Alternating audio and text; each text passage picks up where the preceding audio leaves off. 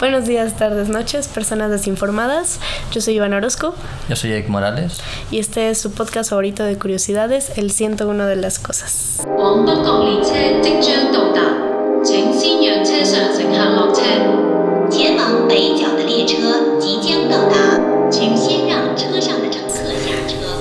Ya estamos en el episodio 1. Mm, uno. Uno. episodio 1, segundo que hacemos. Porque el primero fue el episodio cero. Porque era un piloto. No me retracto. Las cosas buenas empiezan en el cero. Se queda.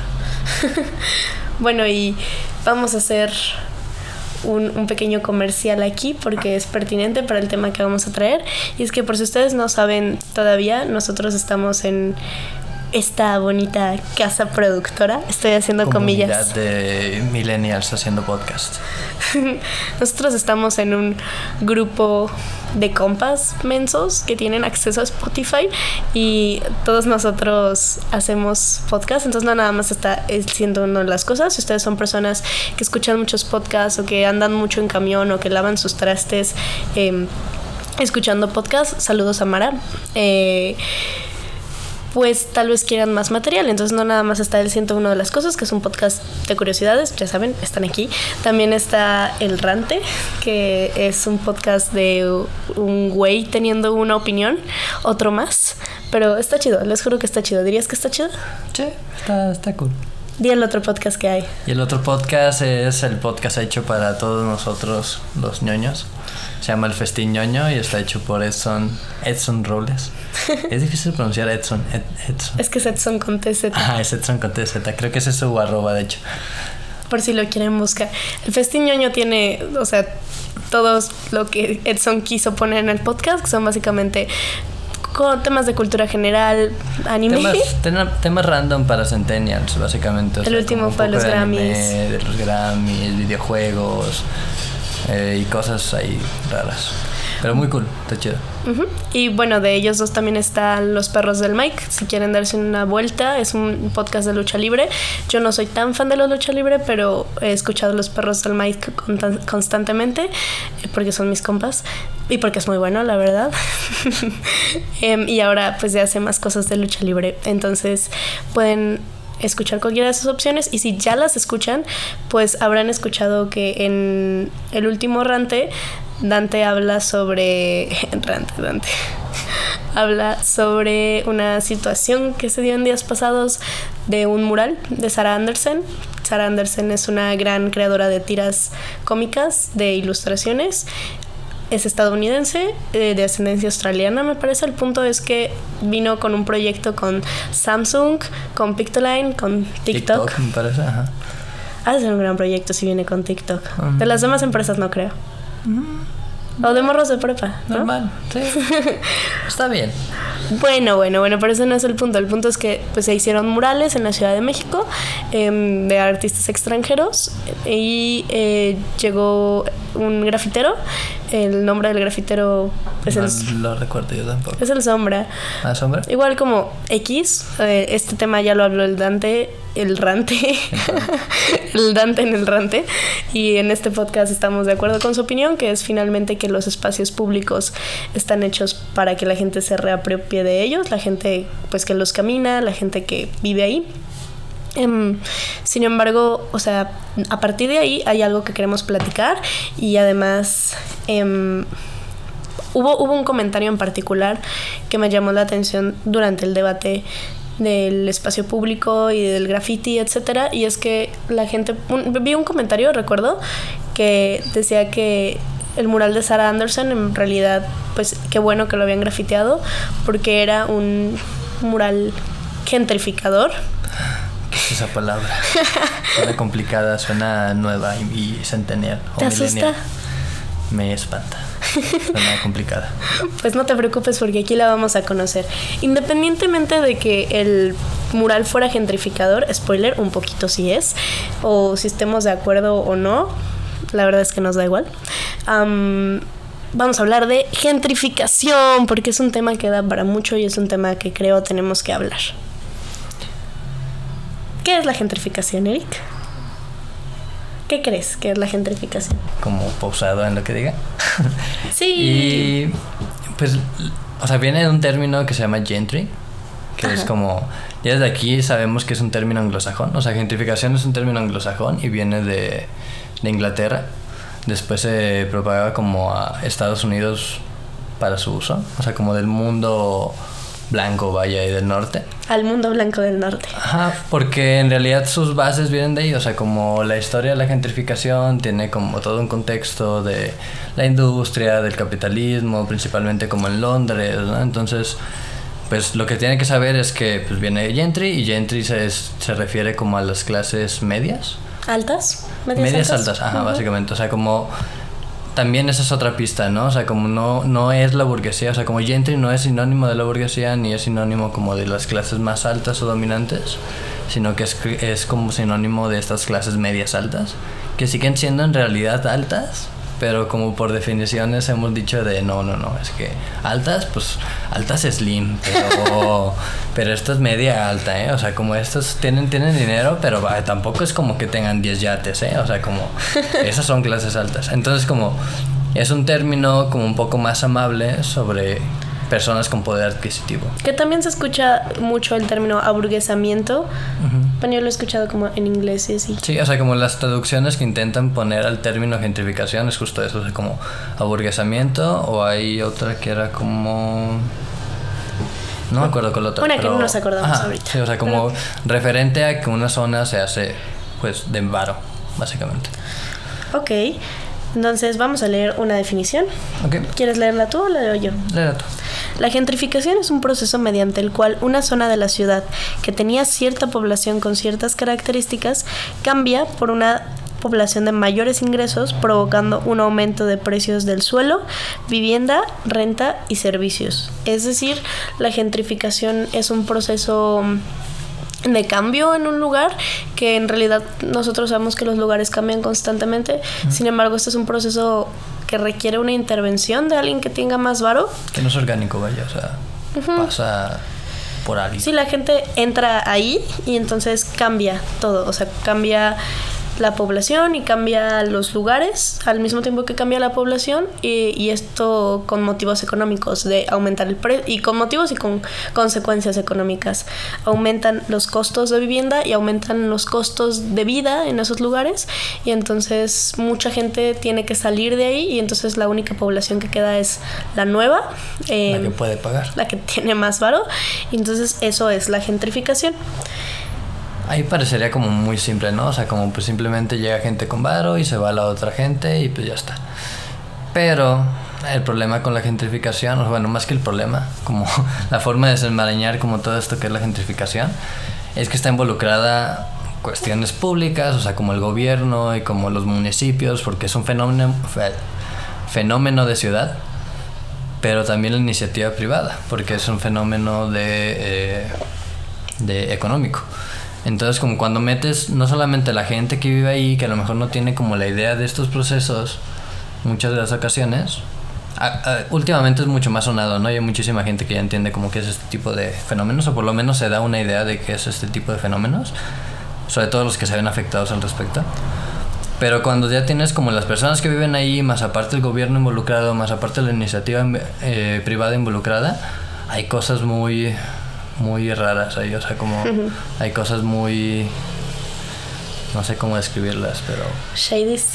Muy... Muy culeras, o sea, o sea, como hay cosas muy culeras que han pasado con la gentrificación, ¿no? Aunque intenta como verse algo positivo, como un proceso que es necesario, porque si a ti te dicen, oye, pues, ¿por qué no voy a pintar las paredes de, una, de un barrio, no? O sea, van a quedar más bonitas, o ¿por qué no le voy a poner eh, hay un parquecito lineal para poner festivales culturales, pues todo el mundo quiere tener festivales culturales, ¿no? ¿Qué tiene de malo? O sea, Tal vez esto sea un poquito confuso, lo vamos a desenmarañar, desenmarañar más adelante. Y bueno, esto es lo que tienen que saber. La palabra gentrificación no sé si sea nueva para algunas personas y bueno, vamos a hablar de la historia también de gentrificación, porque gentrificación no es nada más como esta barbería de borros hipsters que se puso en la esquina de tu colonia. es parte de, pero no es nada más eso. No es nada más como este restaurancillo con sillitas de metal y con foquitos grandotes. Foquitos gentrificadores, según Ivana. Foquitos gentrificadores. Esos foquitos que son como de Navidad, pero los ponen cuando no es Navidad. Y que son necesarios porque alumbran muy poco, pero se ven bonitos. Esas son características de un lugar gentrificado. Fuente, yo. Me pueden citar. Sin pedos. Entonces, vamos a ver de dónde viene eh, este, este pedo de la gentrificación. Vamos a eh, hablar de ejemplos y vamos a decir ejemplos muy notorios como los pueblos mágicos. Este. Y vamos a hablar de si la gentrificación puede ser buena. Lo vamos a intentar. Porque a estas alturas ya claramente vieron que no nos parece. Pero vamos a intentar darle chance, ¿no? Entonces, primero, ¿de dónde viene la gentrificación? Eric, ¿quieres hablar de eso o quieres que lo diga yo? Pues la gentrificación es un término que en realidad es como bastante reciente. O sea, como, como sociedad o como... Sobre todo como sociedad, pero incluso la academia, o sea, como poco hablado de ello. Tiene, tenemos 30 años, en teoría, como metiéndonos al tema y al debate.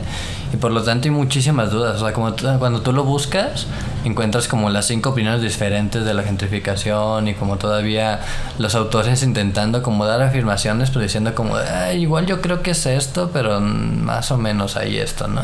O yo opino que tal cosa. Entonces es un término que lleva 30 años como vigente en, en, el, en la discusión pública y antes de eso ya se había hablado por ahí de los 40. Eh, y, y, en los 40 pues justo se hablaba como de, de este cambio de población en los barrios eh, centrales de las ciudades. ¿no? Antes decía que tenía como un contexto de, de la industria y como de los obreros y como de Londres, porque justo como de dónde vienen los, los problemas que plantea este tema o como de dónde viene toda esta discusión, es cuando antes, como en las ciudades, cuando empezó como a, a, brillar la cuestión de la industria de línea, que es como todas estas fábricas que estaban llenas de trabajadores que hacían solamente una función y pasaban ¿no? a la siguiente función, entonces tenías muchos trabajadores, pues esos trabajadores empezaron a mudarse y a vivir alrededor de estas fábricas y de estas eh, empresas para que fuera funcional, ¿no? O sea, como no ganaban tanto, pero pues vivían cerca, entonces tenían ahí su trabajo y todo el rollo. Entonces hicieron estas colonias que conocemos como las colonias de obreros, eh, que actualmente son los barrios, o sea, como muchos de los barrios que, que tenemos en las ciudades, en los centros, pero no solamente en los centros, sino alrededor de los mismos, por ejemplo, en Guadalajara podría ser como Mexicalcingo, podría ser como incluso algunos que están pegados a, a, la calzada como La Perla o como más hacia el oriente, más hacia el poniente, perdón, como Santa Tere o incluso hasta la Americana. Eh, no creen que somos de Guadalajara. no, no, no, pero también hay otros ejemplos. En, Arriba el virote. Ciudad de México como la Roma o como... O en Estados Unidos como... O la Condesa. Bueno, en Estados Unidos. Ah, sí, sí. Sí. ha tenido Justo, o sea, como Nueva York creo que es uno de los lugares como donde más existe este Fenómeno. de la gentrificación. Pero ya iremos a, al, al, caso de Estados Unidos, que es muy particular. El punto es que estas colonias de obreros, pues al cambiar la forma de la producción y de la industria, ya no es de línea, sino que más bien es como licenciados y como gente oficinista, pues ya no tienen o sea, las fábricas más bien están en las periferias y más bien como que cambian la, la forma en la que está distribuida la industria.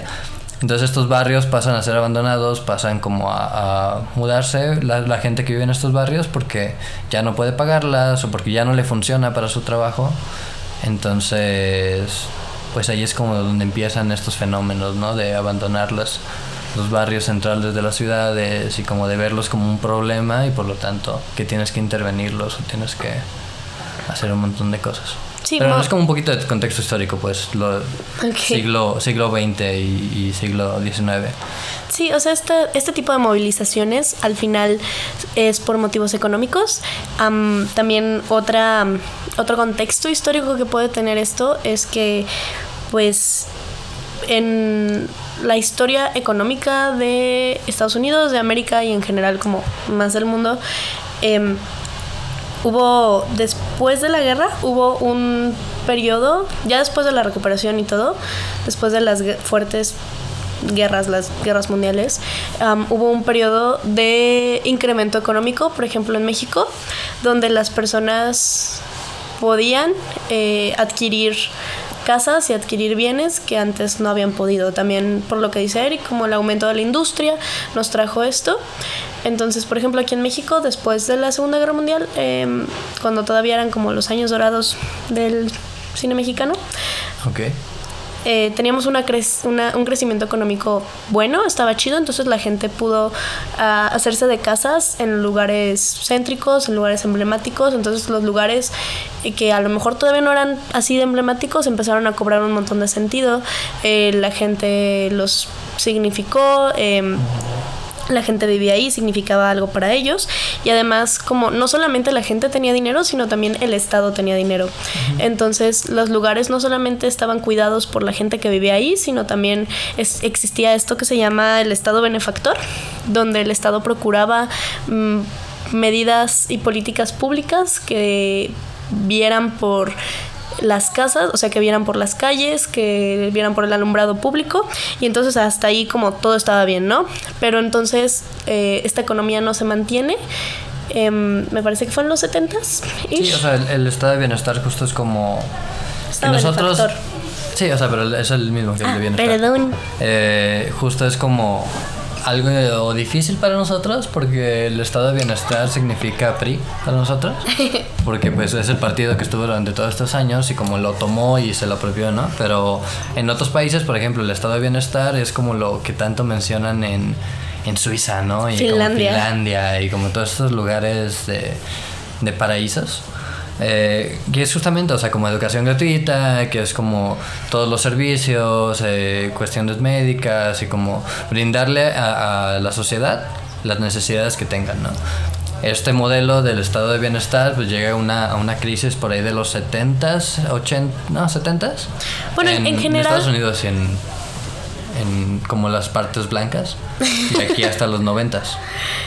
En general, em, esto es un fenómeno repetitivo, entonces no nada más tiene estas relaciones históricas, o sea, en realidad cualquier estado de crisis dentro de un estado que anteriormente tenía una economía muy buena, provoca pues que el estado benefactor se reduzca y que las personas tampoco puedan mantener bien sus viviendas y entonces ocurre lo que llamamos abandono eh, de ciertos lugares, de ciertos espacios, cuando ni el Estado da dinero, ni, el, ni las personas tienen los mismos salarios ni los mismos ingresos.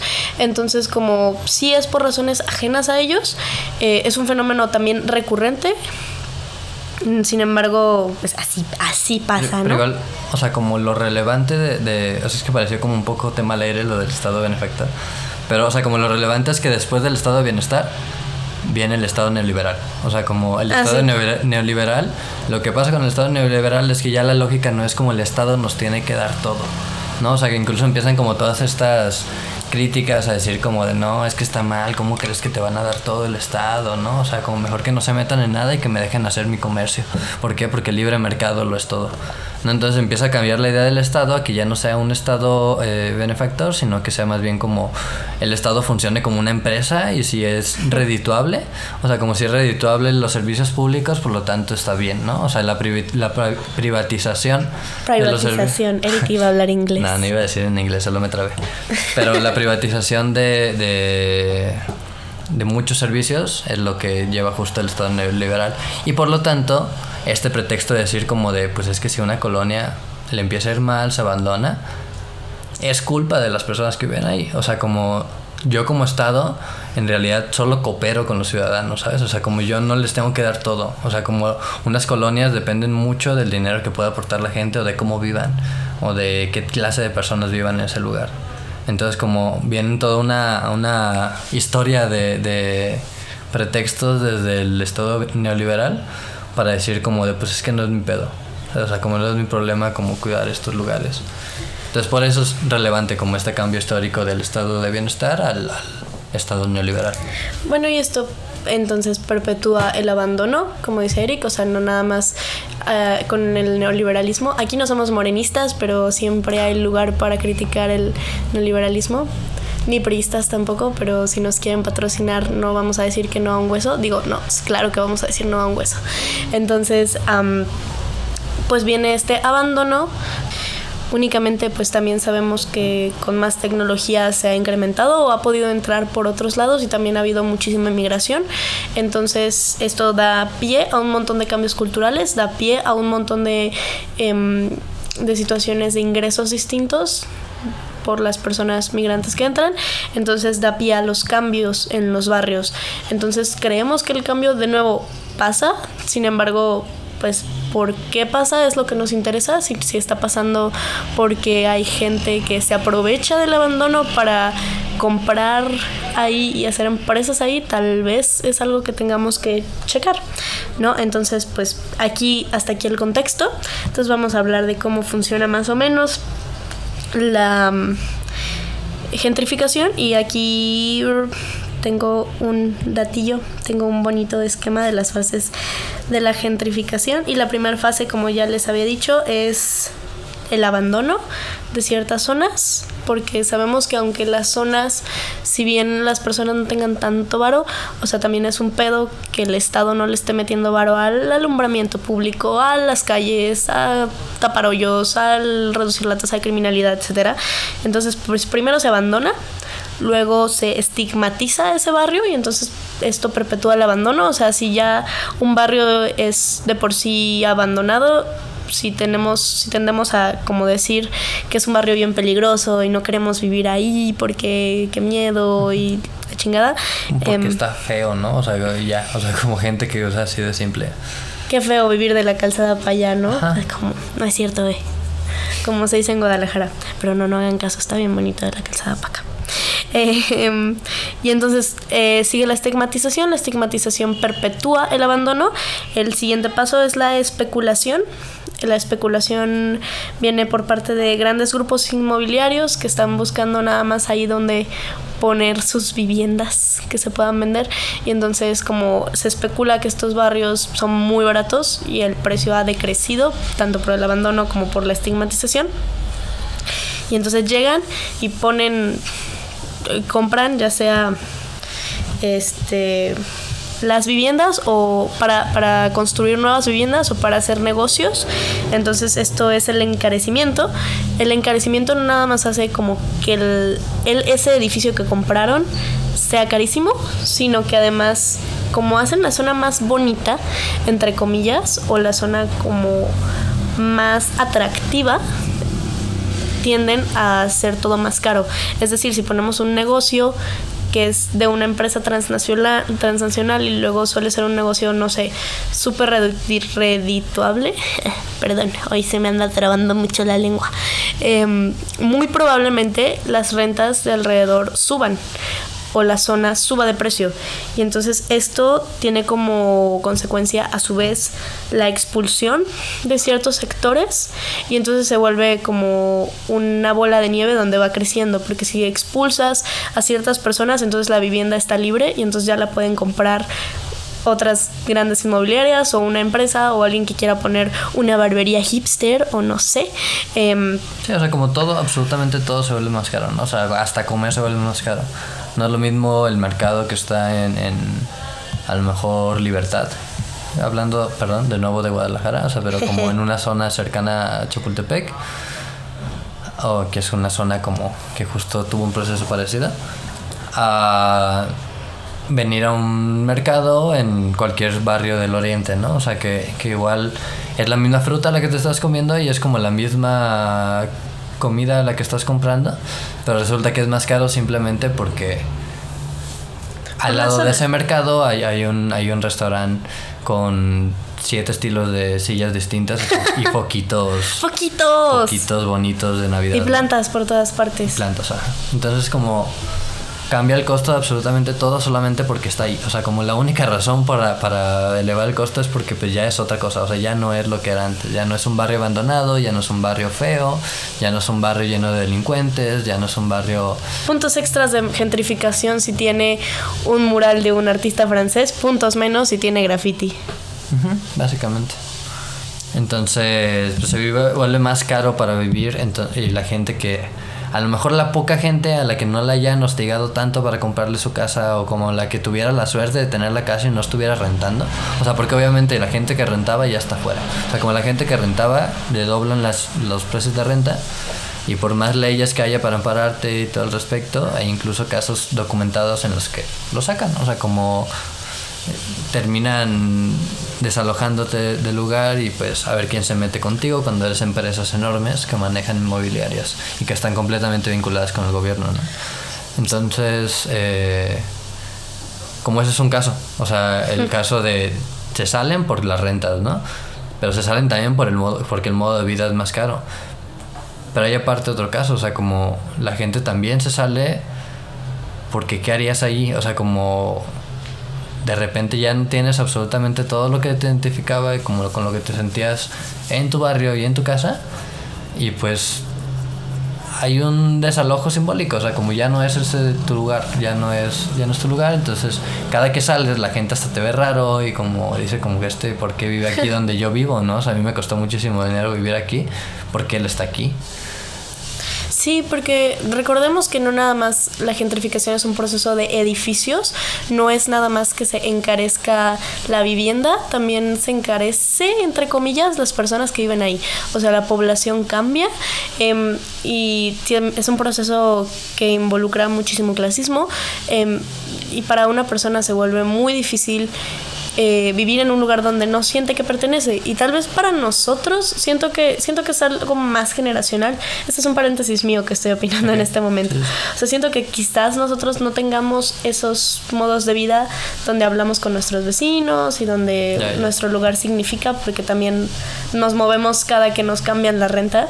Pero eh, pues son procesos que que, se, que sí se vieron en otras generaciones y que posiblemente, espero, se sigan viendo, donde la gente sí hablaba con sus vecinos, donde la gente pertenecía al lugar donde vivía o pertenece al lugar donde vive. Y por eso también es como sumamente problemático cuando te expulsan, porque no nada más te están expulsando de una casa, te están expulsando de una casa donde viviste toda tu vida, donde construiste tu historia, donde te construiste a ti y donde al final tus usos y tradiciones están ahí.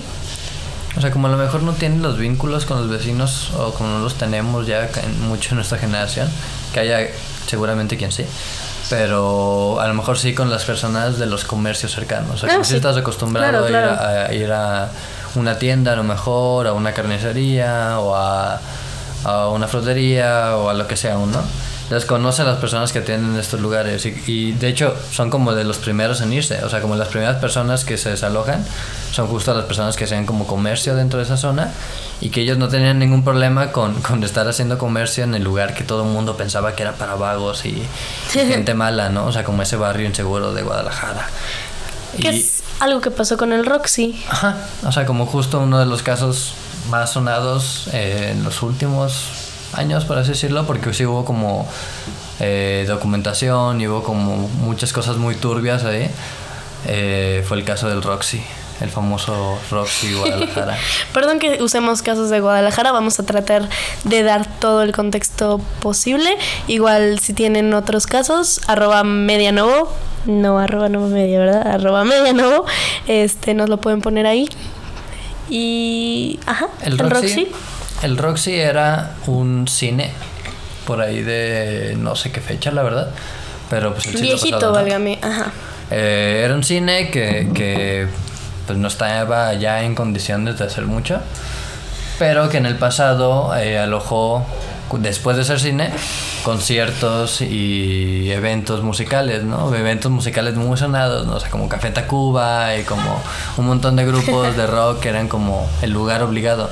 Pero ¿por qué era el lugar obligado? Era porque en realidad no había muchos lugares en Guadalajara y aparte de que no había muchos lugares, ese lugar ya estaba como pactado, ¿sabes? O sea, como ahí había ya venta ilegal de cerveza, no había pedo, entonces como era un lugar grande que aunque no estaba bien cuidado, pues quién iba a decir algo al respecto, Y los años pasaron y el bonito Club Roxy lleno de la pura sabrosura se fue al olvido, se fue a la precarización. Y básicamente también porque no podía seguir en pie. O sea, como literalmente no es un lugar donde se pueden hacer eventos realmente. porque se caen las paredes. Ah, sí, sí, o sea. Total, eso pasó hace años, ¿no? Entonces hace poquito, o relativamente poco, los últimos cinco años, maybe, se recuperó este espacio, porque entonces se dijo que era una leyenda em, de nuestra ciudad y que cómo puede ser que lo dejemos olvidado. Y entonces también era un edificio convenientemente barato. em, para la zona donde estaba, para el centro histórico de la ciudad de Guadalajara. Eh, cos- centro histórico que en sí mismo también tiene su significado y también eh, tiene ciertos usos y costumbres. Entonces, total, lo recuperaron. O Llegaron los benefactores y salvadores de la humanidad, las los inmobiliarios. inmobiliarias. Y entonces, pues ellos dijeron como, ok, está quedando chingón nuestro Roxy, pero pues las casas de alrededor están bien feas. ¿Cómo puede la gente vivir así? Ya viste, la calle tiene hoyos. Y entonces lo que ellos hicieron fue hablar con el Estado, subsidiar, aquí estoy haciendo comillas, o subsidiarse, em, y hacer que le metieran varo a las calles y recuperarlo como un andador.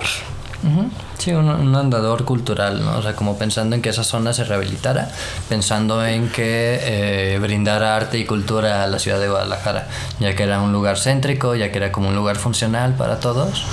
Y pues nada, qué, qué mejor que un proyecto en un estado neoliberal que es combinación de iniciativa privada y pública, ¿no? O sea, como trabajando el mejor equipo del mundo, eh, ¿qué puede salir mal? O sea, como ni, ni que tuvieran intereses distintos el Estado y el- la economía, ¿verdad? Bueno, en fin, am, se recuperó. Se hizo de hecho un proyecto para pintar voluntariamente las casas a los alrededores. Se pintaban de los colores que los dueños del Roxy decían para que combinara con el Roxy, para que no se viera feo, como se iba a ver feo, como creen. Y pues ya, o sea, la gente de buena fe fue y pintó. Em, las calles se arreglaron. Los comerciantes que estaban alrededor esperaban tener mejores ventas. Ya no estaban vendiendo porque pues la calle estaba en constante reparación, pero esperaban que cuando estuviera más bonito sí vendieran y resultó que no. Se recuperó eh, y ahora ya no se vende. Esto lo estamos sacando de... No, no lo estamos inventando, que si lo inventáramos sería justificado, tal vez sí podrían creerlo, pero esto viene de una nota de Zona Docs, consuman periodismo independiente, em, donde hay entrevistas de los comerciantes que dicen que actualmente después de la recuperación del espacio venden lo que vendían en un día malo en 2009, o sea, Sí, dice que no, que en 2009 vendían un día malo 2.500 pesos, algo y es así, lo en que están frutería. vendiendo ahorita. Y que en un día bueno eso, eso saca, o sea, que un día malo es de 300, 400 pesos. Que Sí, es justo. nada, o sea, cuando... Y ahí te dice como tengo que invertir dos veces a la semana 7 mil pesos, o sea, como... Ya no queda nada de mi negocio, vaya. Sí, entonces al final esta rehabilitación de la ciudad no fue para la gente que vivía en esa parte de la ciudad y es algo que también pasa mucho con los pueblos mágicos. Y esto, esto llamó nuestra atención porque estábamos haciendo investigación y eh, salió esto en, en unos artículos sobre gentrificación, como el, el letrero de o la etiqueta de pueblos mágicos es tan problemática, pero Eric quiere decir algo antes. Sí, es que justo estaba buscando como el... Ya es que mencioné sobre datos turbios al respecto. ¿Tienes que- datos turbios? Sí, o sea, como creo que del Roxy lo que más me molestó, como que más me pareció descarado, es como la estructura de cómo se, se manejó, ¿no? O sea, está Alejandro Cerratos, que es como el dueño de la inmobiliaria de Taller México, eh, que se es, dice, una empresa dedicada a la restauración de patrimonio arquitectónico eh, y diseño. ¿No? Y pa- pagó 15 millones de pesos por el Roxy y otros inmuebles aledaños para convertirlos en un distrito cultural, ese es el término, ¿no? Que incluía un bar, una cafetería, galerías, sala de exposiciones, espacios multidisciplinarios para la industria de las artes. Entonces, pues como todo un proyecto muy bonito. Entonces, para llevar a cabo este proyecto que haces, eh, pues Taller México le presenta un diseño, o sea, como... Me parece aparte una audacia como cabrona, ¿no? De, de decir La de- audacia. Ajá, o sea, como yo Taller México te voy a presentar un nuevo diseño de la calle Mezquitán al Ayuntamiento de Guadalajara. No sé, como decirte, oye, ¿qué tal si esta calle la cambias completamente? O sea, sí tengo un interés económico en que la cambies y estoy haciendo este diseño para mí. Las inmobiliarias no tienen intereses económicos, pero, es súper buen pedo. Pero deberías cambiarlo, ¿no? Te regalo el proyecto. ¿Por qué aceptó tan fácil? Sí, o sea, porque aceptó tan fácil, o sea poner 13 millones de pesos de origen federal y municipal, de dinero público, que en realidad como es bastante... Eh, que de por sí se meten como bastantes pedos con estas cuestiones de dinero público. Eh, ¿Por qué el, el, el municipio lo daría tan fácilmente? ¿Y por qué, Eric? Cuando vemos el proyecto, vemos que el proyecto está a cargo de algo que se llama Cuadra Urbanismo, que es una consultora dedicada al urbanismo y fundada por Tania Libertad Zavala Marín, que es a la vez, o sea, que al mismo tiempo que es la directora de este proyecto en, en, para el Roxy y la calle Mezquitán, es la directora de movilidad y transporte en el Ayuntamiento de Guadalajara. Chon, chon, chon. Ajá, o sea, como. No sé, me parece solamente muy molesto, muy. ¿Descarado? Ajá, solamente quería que lo supieran. Pero así se llevan a cabo estos proyectos, o sea, como esta cooperación del, del, ámbito público y privado, normalmente las empresas que llevan a cabo estos cambios del ámbito privado están muy vinculadas a personas del ámbito público, o sea, que incluso trabajan dentro de los partidos políticos, de, o sea, de estos partidos políticos en el poder, o que trabajan como dentro del municipio. Entonces están haciendo un negocio redondo súper... no sé. Erika ahora está lo, ranteando. un poco, sí, estoy ranteando un poco.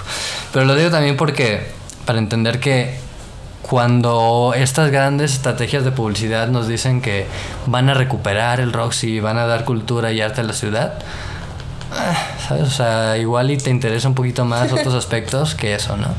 Y tienes intereses particulares. Pero bueno, fue un paréntesis muy largo y estábamos hablando de los pueblos mágicos. Así es, porque ¿qué es un pueblo mágico? Un pueblo mágico recibe esta categoría por tener ciertas cosas específicas como que el Estado considera que lo hace mágico, una tradición, ser emblemático, etc. Um, pero sabemos también que los pueblos no tienen el mismo ingreso que las ciudades, ¿no?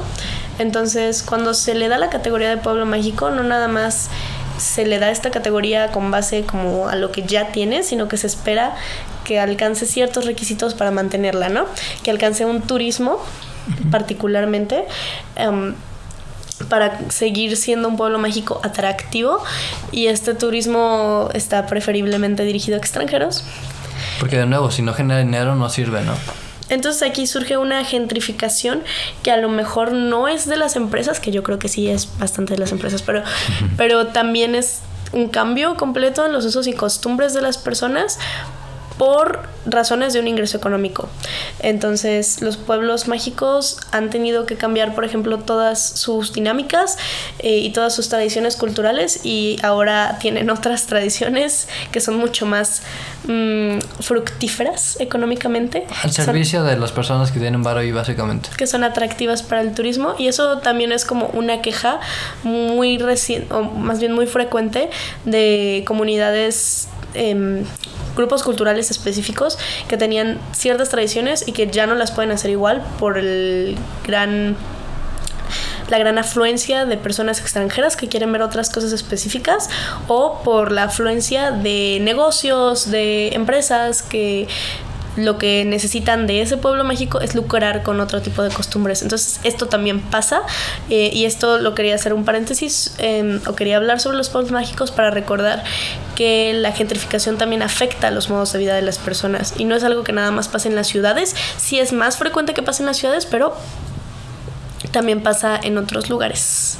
Sí, o sea, porque de nuevo todo esto es porque pensamos que hay un grupo de gente viviendo en un lugar que si ese grupo de gente no tiene dinero o no genera muchísimo dinero, no sirve. O sea, como si fuera una especie de virus, ¿no? O sea, como existen los pueblos eh, enfermos virus para, para un estado y existen los pueblos mágicos, que son los pueblos que sí generan dinero, y los pueblos que sí atraen turismo, y que los pueblos que, que sí aportan al PIB y que sí aportan como al crecimiento económico. Cuando sabemos que estas cuestiones de crecimiento económico no reflejan más que qué tanto dinero está haciendo una parte de la población, ¿no? Entonces pues resulta que, que, estamos catalogando como virus a un montón de gente y a un montón de espacios hasta que llega la iniciativa privada a modificarlos y a transformarlos y a salvarlos y a hacerlos algo bonito que, que la gente que ahora sí genera dinero, vaya. O sea, como me parece un- una forma de categorizarlo muy, muy ojete, ¿no? Y aparte, ahí te llevas de calle, pues obviamente a muchísimas personas. O sea, como la estás despojando, la estás despojando a las periferias,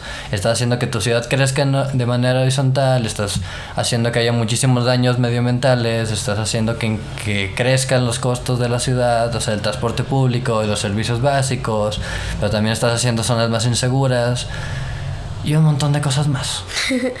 Así es, pero no crean que en este podcast estamos en contra del dinero, no lo odiamos, no Dios nos libre del dinero. Entonces vamos a darle un poquito de chance a la gentrificación, a que nos diga que sí am, es, es una cosa buena, que le da más ingreso a la gente que vive ahí o no sé. También si nos quieren patrocinar está bien, no nos vamos a negar. Pero Eric va a hablar como de qué ha hecho la gentrificación para defenderse a sí misma. Sí, pues, o sea, como, justo como decían, eh, la gentrificación es como un tema mucho más hablado en los últimos 30 años. Entonces, obviamente, la, la iniciativa privada no se iba a quedar callada, no iba a dejar que los digan que les digan villanos, porque pues ellos son los héroes de la, de la sociedad de la humanidad, ¿no?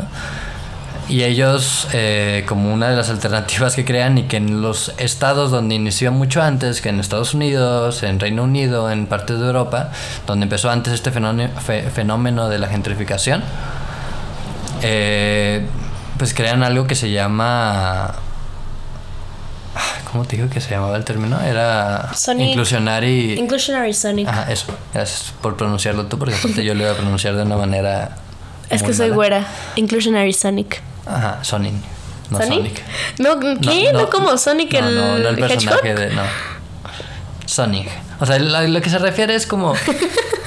Que dentro de todo tu proyecto de gentrificación, donde sí, a lo mejor vas a sacar un montón de gente y vas a cambiar toda una zona para poner eh, edificios bonitos y lujosos, donde antes había un montón de gente viviendo que era mucho más barato, pues resulta que eh, ellos dicen igual y dejo edificios baratos.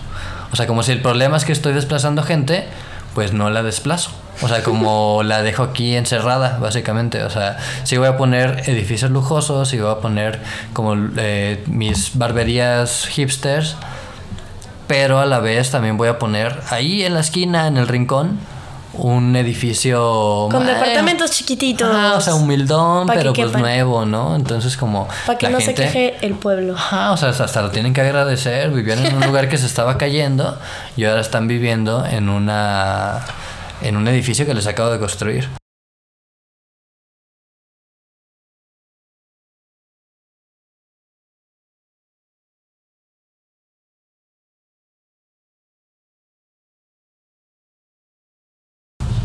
El problema de este rollo es que, pues sí, les construiste un edificio, pero me parece una inclusión muy tonta. O sea, como, ¿qué estás incluyendo? O sea, hay personas que claramente viven en el edificio mejor, en el edificio nuevo y lujoso, y hay personas, los de la puerta fea y el edificio feo, que ahora todo el mundo sabe que son los pobres del barrio. O sea, como ya no solamente no viven en su barrio, sino que ahora están, tienen una diferencia muy marcada en el lugar donde viven. Y obviamente va a haber una, un trato muy distinto. ¿no? O sea, por más que queramos pensar que los ricos son súper buen pedo, ¿no? Y que, que son inocentes como en Parasite, a lo mejor, o sea, como... Pero ya ganó Parasite. Entiendan esa película. No funciona así. Ajá, no, no es que los pobres sean mentirosos y malos. Eh, el punto es que... Ese no era el punto de Parasite. Si lo entendieron así, ustedes están mal. el punto es que, o sea, como los marginan y los ponen en las casas feas, pero aparte, claramente son personas eh, distintas por razones de clase y de raza las que viven en estos lugares. Entonces son lugares hasta peligrosos para ellos. ¿no? Y, y no pueden usar el espacio público de manera igual. Y como hablamos en el fenómeno de la gentrificación, significa que también suban precios, o sea, como también toda la zona va a ser más cara y esa persona que está rentando por un precio más barato, entre comillas, Va a tener que comprar sus víveres y su costo de vida a sus alrededores va a seguir siendo igual de caro. entonces igual estás eh, haciéndole más caro el vivir, el sobrevivir en su barrio donde creció, que de repente pues ya no fue redituable, entonces ahora tiene que ser un barrio más caro, ¿no? Eh, Y bueno, Sí, o sea, como todo esto ha hecho que, que en Estados Unidos sea como algo que igual es positivo, ¿sabes? O sea, como la gentrificación buena y como la gentrificación que puede eh, incluir y la gentrificación que es diversa, ¿no? Y incluso hay legislación para proteger como todo este rollo. Las empresas ya están súper informadas al respecto para que cada que presentan proyectos limpiar su nombre con estos eh, proyectos de Sonic. Entonces, eh, no sé, o sea, siento que es un tema que, que ha sido relevante en los últimos 30 años, pero que pronto nos va a llegar a, Latinoamérica con más fuerza, o sea, con más fuerza de parte de las empresas, porque son los primeros en enterarse de lo que hacen en otros lados, ¿no? Y traerlo aquí. Y bueno, ahora nos dirán como, ok, si tanto pedo es la gentrificación, ¿qué proponen ustedes para que los barrios no se vayan al abandono? ¿Qué proponen ustedes para salvar estos lugares de la ciudad que están tan abandonados? Pues o sea, proponemos que la gentrificación, esto ya es, ya no es investigación, ya es nuestro pedo, que todo esto lo sacamos de, de diversas fuentes em, y por eso también quiero hacer una pequeña pausa para explicar que mucho de lo que está en este podcast salió de un artículo de Adrián Pérez Ballesteros que se llama Procesos de Gentrificación, Arte y Conservación de Archivo Churubusco, lo pueden buscar en internet. Yo lo saqué de archivochurubusco.com en crim con y.edu.mx y pues ahí está mi citación. Igual ¿no? cualquier duda ahí nos mandan al arroba de nuevo y Arroba les mandamos los, los enlaces y todo ese rollo.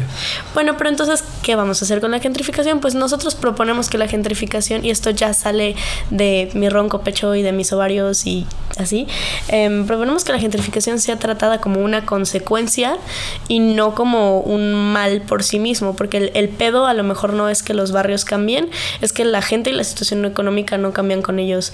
Si los barrios, si queremos que los barrios mejoren, lo que tiene que pasar es que tiene que haber mejores oportunidades de empleo y eh, me- mayor atención por parte del Estado a servicios básicos, no a que se vean bonitos, a alumbramiento público, a A seguridad. ¿no? a seguridad, a que las personas que vivan en estos barrios tengan un buen, una, un buen- una buena inserción al mercado laboral.